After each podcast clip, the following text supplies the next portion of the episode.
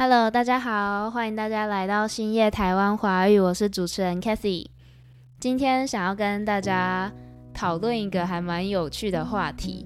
这个话题呢，是我在台湾一个蛮有名的网络论坛 Dcard 上面看到的。那这个今天这个主题是呃台湾人的穿搭学问。那其实是因为我最近呢在想买新衣服，因为快到农历新年了嘛，我们说新年到就要穿新衣，所以我现在一直在看网拍、网络拍卖来找新衣服。那找新衣服的时候，理所当然就会觉得很困惑，因为我不知道什么样的衣服适合我，所以呢，我就会到刚刚提到的。台湾很有名的网络论坛 Dcard 上面寻找大家对于穿衣服的意见，然后呢，看着看着就发现，哎，好像台湾人的穿搭学问在这几个礼拜是一个很热门的话题，所以呢，我整理了两篇文章，想要来跟大家分享一下。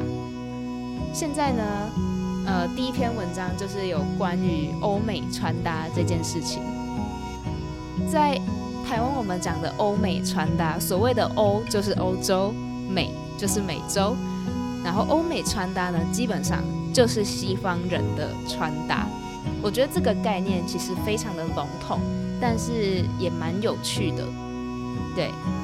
然后我发现在这几个礼拜，还蛮多人对欧美穿搭这件事情有想法。所以呢，我就选了一篇有趣的文章来念给你们听。好，那第一篇文章呢，他说：“不知道各位是怎么驾驭欧美风格？欧美风格其实给人的感觉有点随便，但是广泛说随性，这就是所谓的雅痞，给人一种很轻松的感觉。甚至平民路人一件 T 恤、一件短裤就可以展现欧美风格。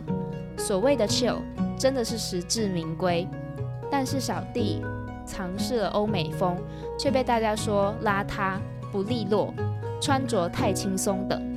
不知道各位是怎么驾驭的，请帮帮我。好，那这篇文章呢？它的大意，它的 summary 其实就是发文的这个人，我们叫做原 po。好，发文的这个人原 po，他说他觉得。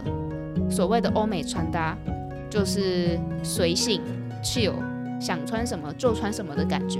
可是呢，他一旦这样子做，身边的人却又会觉得他非常的邋遢，所以他在请求大家的意见。然后下面有几则留言也蛮有趣的，我觉得我最认同的是一位同学，他说。什么叫做欧美风？欧洲有四十四个国家，跟美国分别在不同的大陆，语言跟传统、流行文化、次文化也都天差地远，包括时尚。你觉得西欧像是法国、北欧国家、东欧国家跟美国的风格会一样吗？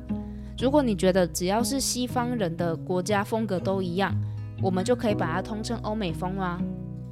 那日本、韩国的风格是不是跟台湾风是一样的呢？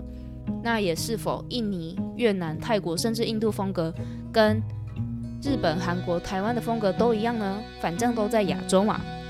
所以我觉得这一则留言呢，就真的点破我对台湾人说的欧美风穿搭的印象的这种刻板概念，因为我发觉好像蛮多。